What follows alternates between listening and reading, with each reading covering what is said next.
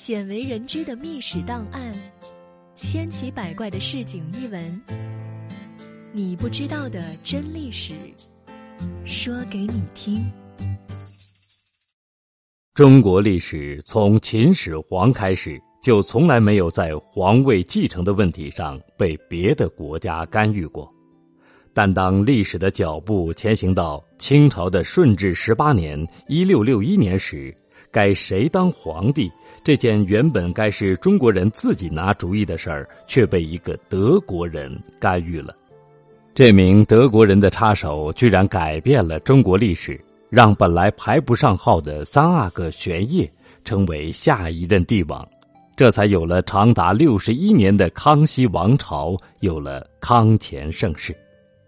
这个德国人历经明清两朝的更替，先后侍奉过崇祯帝、顺治帝。康熙帝三位帝王，并且康熙帝的名字还是他给起的，他就是传教士汤若望。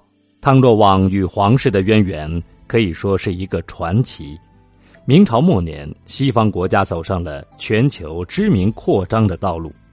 扩张之前，他们先派传教士到国外去打探情况。汤若望就是在这样的背景下进入中国的。说起这位传教士，就不得不提他的出身背景。一五九二年，汤若望出生于德国科隆的一个贵族家庭，从小就接受了良好的教育，而且成绩优异。后来被保送到罗马的日耳曼学院研修神学，并做了一名专业的传教士。一六一九年，汤若望在法国神父金尼格的带领下到达澳门，三年后进入广东，过一年又转到了北京。他所掌握的西方科学知识深得明朝政府的户部尚书张问达的赏识，被聘为政府专员。汤若望就这样进入仕途，他与当地百姓结下了不错的人缘儿。凭着自己带来的西洋玩意儿，让人们对他产生了好奇和喜爱之心。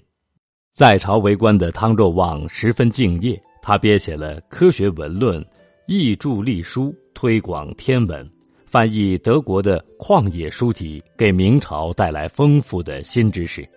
同时，汤若望还不忘传教。明亡清史，汤若望继续传教。与崇祯帝不同的是。顺治帝对汤若望宣讲的知识颇感兴趣，不但尊称他为马法，在满语里是爷爷的意思，还对汤若望言听计从。为了支持汤若望传教，顺治帝拨款又拨地，在北京宣武门外建作一处天主堂，及北京南堂。不但顺治帝对汤若望尊崇有加。就连孝庄太后也将汤若望视为座上宾，这个外国人就这样获得了皇室的高度信任。顺治十年（一六五三年），汤若望被顺治帝赐予通玄教师的封号。顺治十四年（一六五七年），顺治帝又为汤若望御撰《天主堂碑记》一文，赐予了通玄嘉靖的堂额。顺治十一年（一六五四年），康熙帝出生。在康熙帝出生前后，“玄”字在顺治帝心目中十分重要。给汤若望的赐物里两次带有“玄”字，自己的儿子名字里也带有“玄”字。“玄”这个字的意思，包含汤若望所讲授的天文、历法、机械等在内的一整套学说。顺治二十四年（一六六七年），顺治皇帝。因出天花而病重，选择继承人成了关键的问题。康熙帝作为顺治帝的三皇子，虽然大皇子已死，但还有二皇子福全。按照长幼排序，无论如何也轮不上他。